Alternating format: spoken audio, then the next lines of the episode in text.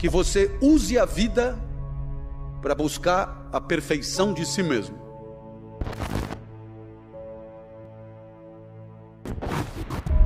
Aristóteles então chamará de excelência quando isso acontece. A excelência é a busca diária da perfeição e, portanto, exige uma superação de si mesmo. O contrário disso é empurrar a vida com a barriga, de costas para sua natureza. Você não tem ideia de qual seja a sua praia, e mesmo tendo a ideia, você se acovardou, porque alguém disse para você que fazendo aquilo você não ia ganhar dinheiro, você não ia conseguir ficar rico. Todos nós nascemos ricos, todos nós nascemos abençoados.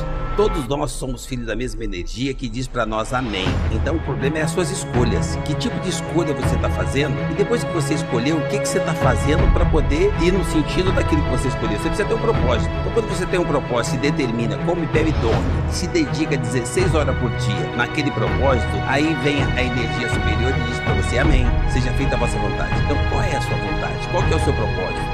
O que, você está buscando? Com certeza você vai alcançar. Você tem medo da escalada? Você não merece o topo da montanha. Eu tô aqui, velho. Tô aqui disposto. Eu tô correndo risco de me frustrar, de não dar certo, de, de me decepcionar com as minhas escolhas. Pô, velho, você acha que a vida inteira eu plantei bonito, certo, e deu tudo certo? Não, mano, eu já quebrei um milhão de vezes. Já investi muito mais dinheiro errado, inclusive, do que dinheiro certo. A vida é perde ganha, não adianta. É você tirar de você o salto perfeito, tirar de você a excelência.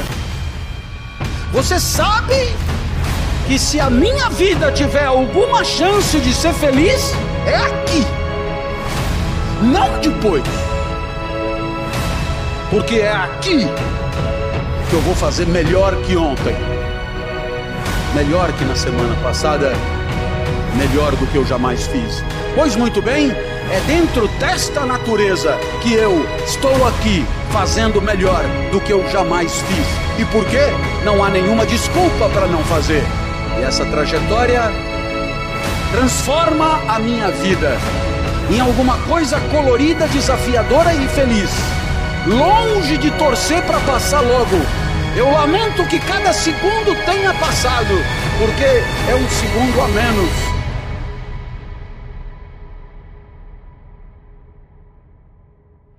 Em busca da perfeição.